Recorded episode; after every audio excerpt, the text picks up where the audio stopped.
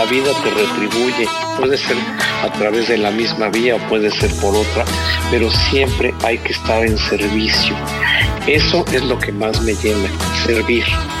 Servir a la persona más sencilla que algo necesite y que uno pueda hacer. Eso es lo más importante para mí.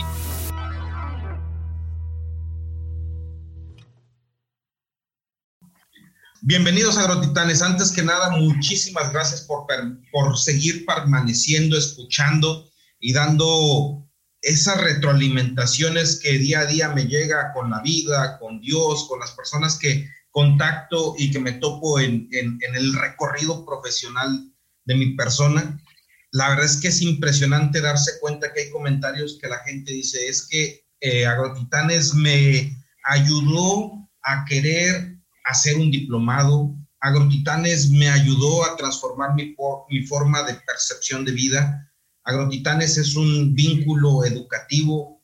Ese tipo de comentarios llenan el alma, llenan el espíritu, llenan el corazón. En esta ocasión voy a entrevistar a una persona que realmente me he quedado impactado con toda la energía, con todas las ganas, con toda la filosofía de vida que tiene. Es un honor un gusto, un placer y sobre todo una gratitud a Dios muy grande de conocer al estimado Rafa.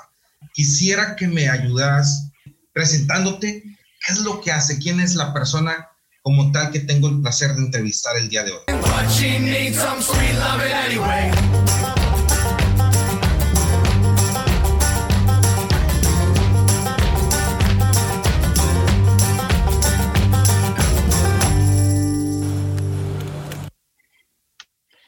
Eh, muchas gracias, Didier. Para mí es un honor estar aquí contigo. Eh, mi nombre completo es Rafael Francisco Chorné Urruchúa. Eh, estoy nacido en la Ciudad de México, de una familia de dos. De ahí mis padres más adelante se divorciaron. Yo seguí con mi padre haciendo mis estudios básicos. Posteriormente entré a la universidad, a la Facultad de Medicina Veterinaria y Zootecnia. Soy médico veterinario, eh, zootecnista, tengo una especialidad en producción porcina y posteriormente hice estudios también de posgrado, tengo una maestría en mercadotecnia, estoy estudiando una maestría en administración y tengo también un posgrado en negocios. Eh, todo esto yo lo fui haciendo porque yo inicié como veterinario tratando de ser siempre un técnico. Al especializarme en cerdos, pues siempre quise trabajar en el campo y así empecé. Mi primer trabajo fue atendiendo granjas en un, este, sistema de servicios técnicos que tenía Ban Rural a través del FIA y ahí trabajé dando servicio técnico a porcicultores del Valle de México. Eh, al mismo tiempo entré como ayudante de profesor y fui maestro de producción porcina. Eh, posteriormente entré a la industria farmacéutica y entré a un laboratorio muy conocido, Merck Sharp en donde fui gerente de servicios técnicos de la división porcina. Eh, posteriormente, y como es la industria farmacéutica, me cambiaron a ventas y les puedo decir que del 87 a la fecha he estado en diferentes empresas, eh, siempre en la parte de comercialización. Por eso fue que fue realizando los diferentes estudios de posgrado eh, basado en este conocimiento que necesitaba profundizar. Ese es más o menos el, eh, ahorita el bagaje que tengo y lo que estoy haciendo actualmente después de haber trabajado en varias empresas farmacéuticas, trabajé en algunas empresas de genética porcina.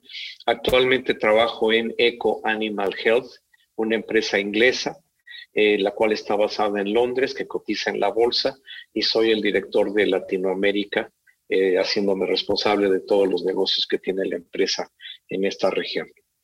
Eh, ese es más o menos lo que es Rafa Chorné y aquí estoy.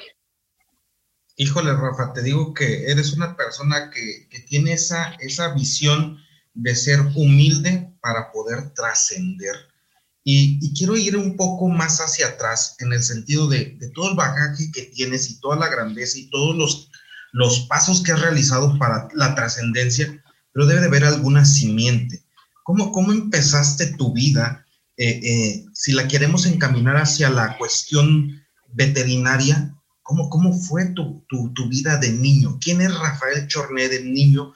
¿Cómo se formó? ¿Qué valores familiares tuvo?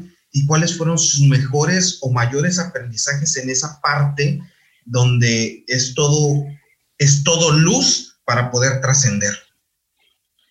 Eh, gracias, Didier. Mira, como niño, como yo les comentaba, cuando niño mis padres se divorciaron y a mí me acabó criando mi papá y mis abuelos paternos.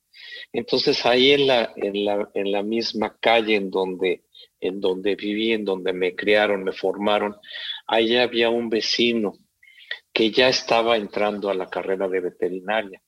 Y me hice amigo, obviamente yo tendría 12 años y él ya tenía 18, 19. Y y esto a mí me abrió mucho los ojos.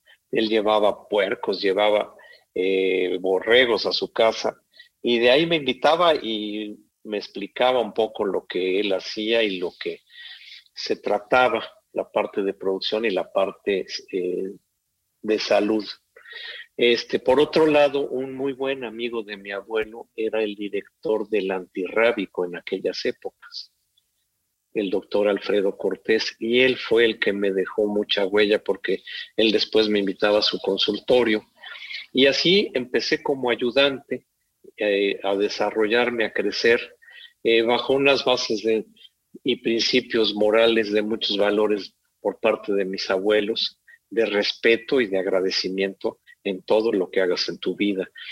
Eh, y así estuve en escuelas privadas en la secundaria, en la prepa, después entré a la UNAM y, de ahí este, sigo siendo eh, miembro de nuestra generación.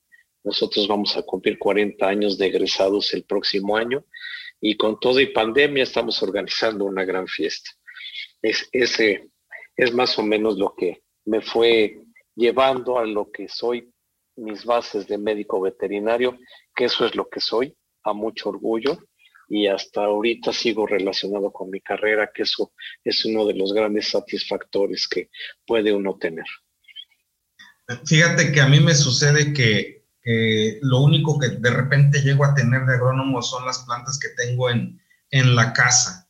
Me imagino que en este caso tú puedes tener esa entrañable concurrencia o o situación de seguir conviviendo con, la, con el ramo veterinario día a día y que realmente es apasionante.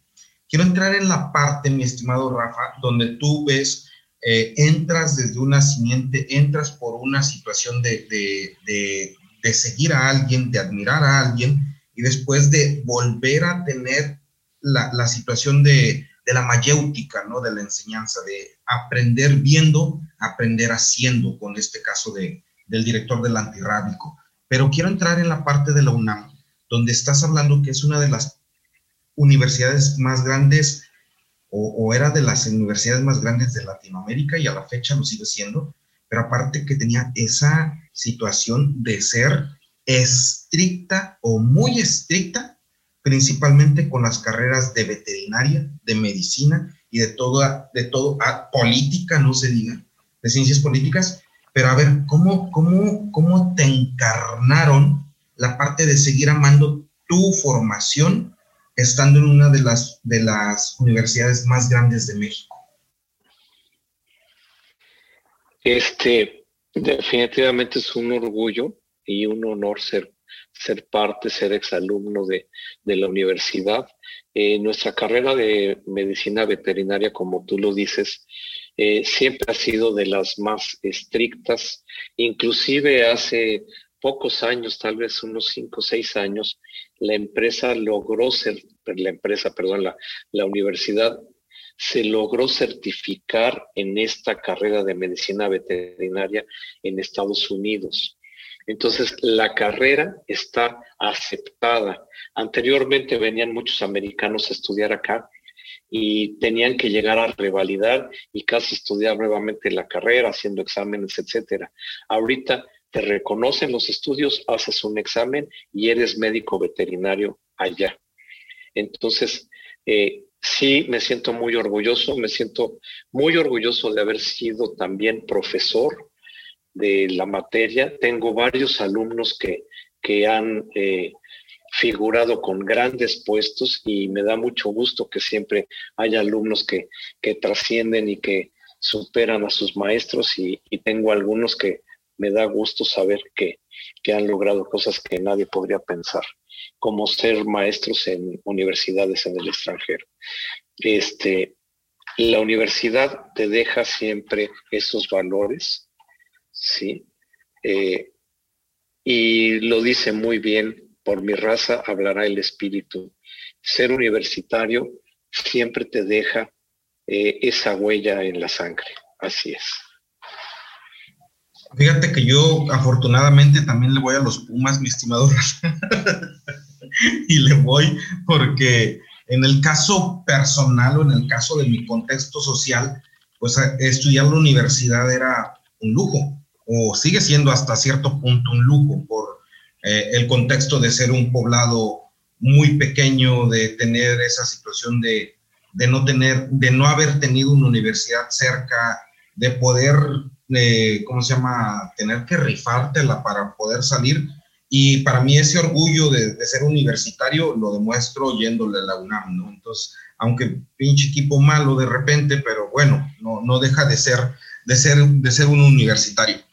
Quiero entrar en la parte, mi estimado, mi estimado Rafa, donde tú me comentas, has, venido formando, has venido trascendiendo y has venido poniendo eh, enlaces profesionales, pero enlaces sociales que a final de cuentas marcan una trascendencia. Pero eso no habla de que solamente lo estés haciendo para afuera. ¿Cómo ha sido tu forma de el análisis interno por el cual has podido tener que hacer tu catarsis para poder ser la gran persona humilde y maravillosa que eres. ¿Cómo, cómo ha sido tu entrenamiento interno para poder hacer el entrenamiento o, la enseñanza externa, mi estimado Rafa? Bueno, aquí podemos hablar de diferentes factores. Eh, cuando inicias ya tu carrera profesional, eh, es muy importante cómo te vas encaminando. A mi inicio, en, la forma personal, inicié como maestro. Siempre me gustó esto y hasta la fecha, y a lo mejor va a ser parte de mi futuro. Y eso te lleva a conocer a muchas personas, a ver los diferentes entornos que tiene cada una de ellas. Eh, el haber trabajado en granjas, el tratar con trabajadores que están muy limitados en conocimientos, muy limitados en economías, en donde vas abriendo los ojos y te das cuenta que, que debes de tener agradecimiento con todo lo que, lo que vas obteniendo en conocimientos, en, eh, en la parte material, obviamente, pero, pero más en los valores y en las relaciones que vas formando. Tengo amigos todavía de hace muchos años que, que trabajaban en granja, que con ellos aprendías más de lo que pensabas, porque siempre saliendo de la universidad crees que sabes todo y cuando llegabas al campo, seguramente tú lo llegaste a vivir, te enseñaban gentes que no tenían, bueno, ni la secundaria y te enseñaban mucho de la parte práctica. Entonces, el llevar una vida sencilla eh, no es fácil. Cuando después entras a la industria farmacéutica, ahí llegas a conocer otro entorno, ahí los valores de la gente son diferentes. Para las empresas te das cuenta que llegas a ser un número, entonces, no es fácil no perder esa esencia y volverte totalmente material para que después digas, bueno, ya logré ser este puesto, ya traigo un muy buen carro, ya logré tener estos bonos, logré conocer muchos países, pero eso te puede dejar hueco si no tienes lo anterior bien forjado. Eso es más o menos la respuesta que te doy.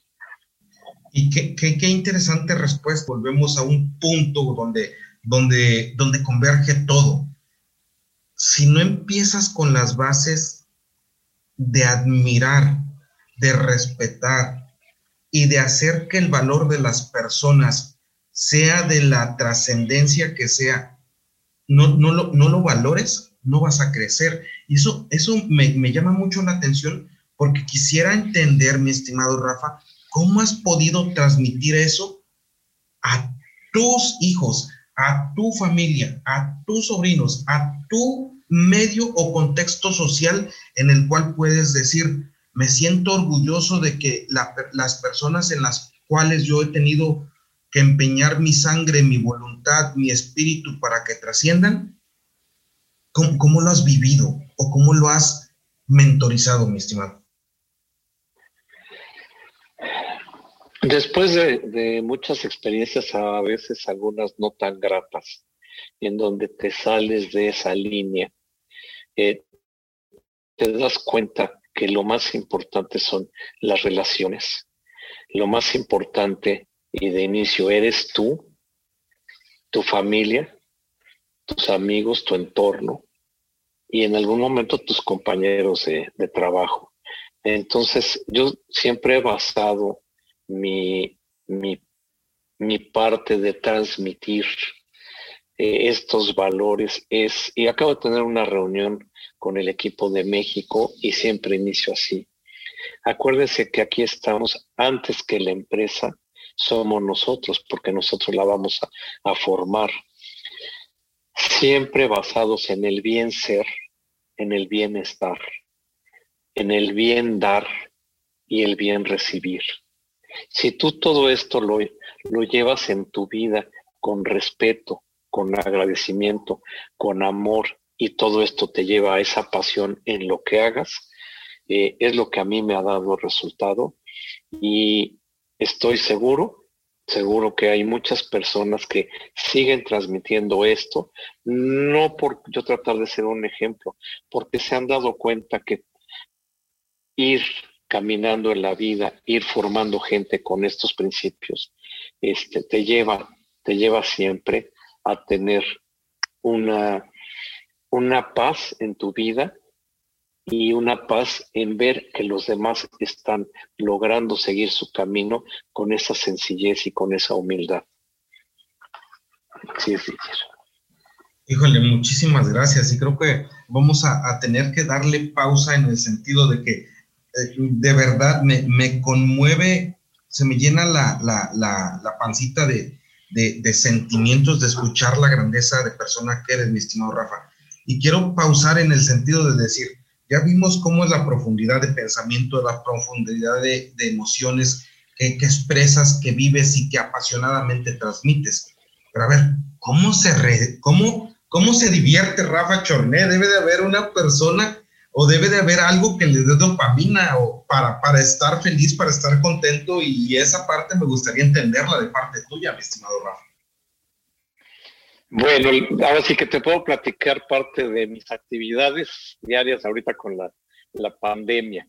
Eh, tengo muchas reuniones muy temprano a las seis, entonces eh, yo no puedo dejar de salir a caminar con mis perros. Entonces algunos días a las cuatro y media, cinco estoy caminando, trotando con los perros. Eso para mí es la base de iniciar un gran día. Lo que te transmiten los animales es increíble. El agradecimiento y la nobleza que te dan te lleva siempre a pensar que son ejemplo. Y de ahí los dejo hecho un regaderazo y a trabajar. ¿Qué es lo que hago? Eh, a veces termino reuniones a las 12, una, cuando empecé a las 6 de la mañana, porque la empresa en la que trabajo, como está en Inglaterra, me citan siempre en reuniones temprano para nosotros, que para ellos ya es mediodía o en la tarde. Eh, he logrado eh, entrar en un club en donde a esa hora no hay nadie, para no tener riesgos, me voy a nadar siempre hacer ejercicio es importante. Entonces, en la tarde tomo clases de yoga. Eh, tengo muy buena muy buena relación con mi esposa porque muchas actividades las hacemos juntos. Entonces, siempre hay que estar en contacto con la naturaleza. Les puedo decir que en algún momento estuve en Alcohólicos Anónimos y esto fue tocar fondo. Eh, bendito Dios, salí de eso, no voy a ninguna terapia, no tomo y todo me enfoco a lo mismo que les dije, al bien ser, al bienestar. Si yo me respeto a mí mismo, puedo respetar a los animalitos, puedo respetar a mi esposa, a mis compañeros, a mis hijos. Y si sé dar, seguramente eh, también la vida te retribuye. Puede ser a través de la misma vía o puede ser por otra, pero siempre hay que estar en servicio. Eso es lo que más me llena, servir. Servir a la persona más sencilla que algo necesite y que uno pueda hacer. Eso es lo más importante para mí. Así es, Didier. Híjole, mi Rafa, cada vez que, entras en esta parte me siguen dando la, me sigues dando esa enseñanza del servir, esa enseñanza del ser, esa persona apasionada. Mientras lo hagas con el bien ser, todo fluye. Y en este sentido, quiero entrar en la parte de decir, a ver, Rafael Chorné es una persona extremadamente cultivada, es una persona extremadamente profesionalizada para, para digámoslo así, dentro del marco contextual profesionalmente hablando. Pero también dentro de tu filosofía de vida debe de haber algo que te mueva, debe de haber algo que te dé luz, esperanza. Y esa, a final de cuentas, quisiera entenderlo. La parte de la espiritualidad, ¿cómo la manejas? ¿Qué es lo que haces? ¿Dónde has basado todo eso? A, a final de cuentas, podemos decir que estamos en un país que inquisitivamente somos católicos, pero realmente a veces vibramos no siendo católicos en esta, en esta vía. Sí, este, te puedo decir que actualmente estoy nuevamente muy cercano a la, la iglesia. A mí me, así me formaron como a la gran mayoría, inclusive como les comenté, a mí me, me crió, me formó mi abuelita paterna, pues obviamente fui al catecismo dos años seguidos porque tenía que aprender muy bien todo lo que se tenía que aprender. me metió de acólito, cosa que no me gustaba, y bueno, así empezó mi vida. Eh, cuando inicio mi, relación con mi esposa, ella tenía eh, también mucha apertura en la espiritualidad, entonces nosotros estamos siempre en meditación, hemos estado en, en cursos budistas, hemos estado con eh, algunos maestros japoneses, hemos estado con maestros hindús, hemos estado en retiros espirituales. Entonces, lo que más te lleva es a trabajar con tu ser, con tu yo interior y a siempre tratar de balancear y estar en equilibrio con esa parte obscura o parte negativa que todos tenemos. Todos tenemos nuestra gran parte de luz, pero siempre tenemos ahí esas piedritas que son las que nos van poniendo las pruebas más fuertes para seguir en ese camino de equilibrio y armonía. Entonces, nosotros seguimos practicando mucha meditación, estamos en oración todos los días, que puede ser oraciones eh, relacionadas católicas o pueden ser eh, mantras, eh, pero siempre estamos en, en oración pidiendo siempre por los demás. Si yo puedo estar bien en equilibrio y todo esto que tú estés practicando te hace estar en ese equilibrio y a la vez estás en servicio con los demás. Digámoslo así que es, no, no, hombre, mi estimado Rafa, la verdad es que estoy completamente anonadado con lo que nos estás comentando. A final de cuentas, el, el eh, no significa buscar un dogma, sino buscar la luz y en esa situación puede haber grandes enseñanzas de diferentes dogmatismos. No puedes hablar de la, de la, de la, por decir, de la meditación ayurvédica, de la meditación o del yoga, del kundalini yoga, o puedes hablar de la misma parte ortodoxa de, la, de, la, de lo católico, pero a final de cuentas todo es volver a un equilibrio interno, que es lo que nos manifiestas y por lo cual te agradezco muchísimo que nos compartas esto, que, que a final de cuentas es luz para las personas que pudiéramos escuchar. En ese caso, ya, ya entrando a partes más contextuales con respecto al, a lo que profesionalmente desempeñamos, me gustaría si me pudieras explicar un poco de lo que es el contexto veterinario en México cuánto es lo que equivale en dólares, cuál es la, la, situación que arroja un PIB eh, eh, veterinario en México. Que me imagino que son datos que a final de cuentas con los cuales tenemos que convivir a diario, porque a final de cuentas es un, es un objetivo claro en un contexto al cual nos tenemos que enfocar. ¿no? el, el, el, PIB, bueno, va junto el PIB este, agropecuario, pero te puedo decir que dentro de lo pecuario, el que tiene el PIB más alto es la avicultura. Posteriormente viene eh, ganadería y después porcicultura. Eh, definitivamente somos un país en donde no somos autosuficientes. En algunos de los productos sí.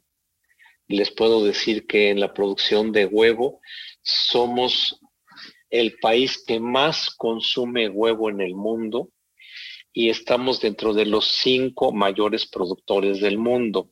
Algunas veces hemos estado en, primero o segundo lugar. Algunos otros países han crecido como los orientales, como China. Entonces, en la parte de producción de huevo, podemos decir que sí somos autosuficientes. Es la proteína animal más barata y aquí es en donde actualmente con mi trabajo, con mi empresa, tenemos nosotros mucha participación de ese mercado. Eh, todos conocen ustedes a, Huevo San Juan, que es el, huevo que tiene el sellito de la iglesia, eh, conocen a Bachoco, conocen al Calvario, eh, nosotros somos proveedores de ellos y también de los principales porcicultores. Y en cuanto a, porcicultura, les puedo decir que en las, en las dos especies en donde estoy más enfocado ahorita, eh, nuestra producción no es suficiente, se tiene que estar importando de Estados Unidos principalmente, aunque ya encontramos este, también presencia de cortes de cerdo de otros países. Pero en general ese es el panorama que doy. Eh, es un hecho que con la pandemia eh, nuestra, somos uno de los eslabones en esa parte de la, de la alimentación en la que tenemos, no podemos dejar de proveer eh, tanto materias primas como ingredientes en la nutrición como medicamentos para seguir produciendo y pues la alimentación del pueblo es lo más importante. Entonces, eh, bendito Dios, eh, nuestra empresa y las empresas que son nuestros clientes, vemos que han ido sorteando las diferentes situaciones que hemos enfrentado derivados de la pandemia. Con esto creo que más o menos te doy una, una respuesta. Me das un contexto totalmente, eh, digámoslo así, real de la necesidad que tenemos que, de, como sociedad de enfocarnos en producir por lo menos lo que necesitamos comer. Y, recuerdo unas palabras que un primo me comentaba, dice, la única proteína que tenemos de origen animal en los pueblos realmente masacrados económicamente es el huevo. Es lo, y, lo único que nos diferencia de los animales es comer eh, proteína animal para poder pensar. El hecho de que esté tan caro el huevo nos da una retórica de que a final de cuentas hay, un eslabón perdido ahí que tenemos que buscar y subsanar. Quiero, quiero entrar en la parte de, tu desempeño profesional, de tu desempeño como empresa, en el sentido de decir, estamos en dos paradigmas muy fuertes, eh, la gripe aviar, la gripe porcina, que fueron el COVID de este tipo de especies, devastaron estas industrias. ¿Cómo, cómo, cómo viviste esa parte eh, estando dentro de estas industrias, mi estimado Rafa? Bueno, eh, influenza eh, aviar existe ya de varios años. se han encontrado cuando vienen brotes nuevamente que han, como tú dices, han devastado, que ha sido mutaciones del virus. Hay virus H1, N5, H7, H12, hay muchos. Algunos son mucho más agresivos. Entonces, eh, la industria farmacéutica siempre está, inclusive hay empresas mexicanas que han desarrollado vacunas y, han apoyado esto fuertemente, pero cuando ha entrado uno de los brotes más fuertes, eh, les puedo decir que, eh, nuevamente hablando de gallina de postura, se perdió un 30% de la producción, 40% de la producción. Y como les digo, nosotros aquí tenemos más de 150 millones de gallinas produciendo. Hay países que no tienen ni cinco. Tenemos la, segunda empresa más grande del país con más de 30 millones de gallinas. Es la, es la, la, empresa más grande de México y la segunda empresa más grande del mundo. Solamente hay una empresa en Estados Unidos mayor a esta. Eh, por experiencias cuando estos brotes de influenza, eh, esta empresa de tener cerca de 30 millones de gallinas se fue a 17. Este, eso fue catastrófico, se tuvo que traer mucho huevo de otros lugares. El, precio obviamente subió porque había eh, la demanda de siempre, pero la, la oferta era muy poca. Entonces ahí la padecieron todos, el consumidor final, los intermediarios que, a veces este, hacen más negocio que los mismos productores, como hemos eh, visto en otras, en otras este, industrias de la parte agropecuaria. Y este, y bueno, los productores iniciales la pasaron muy mal, algunos cerraron, algunos fueron después comprados por por algunas empresas mayores. Y en el caso de cerdos hay también un tipo de influenza que, que, ha sido también modificado de un virus de, las aves. Este, esto en cuanto a influenza. Actualmente hay un virus que ha estado eh, propagándose ya a nivel mundial, que es la fiebre porcina africana. Había tenido brotes hace algunos años, se controlaba eh, mucho en Europa, en Europa del Este, eh, pero este último año pasado y este ha sido grave en Asia.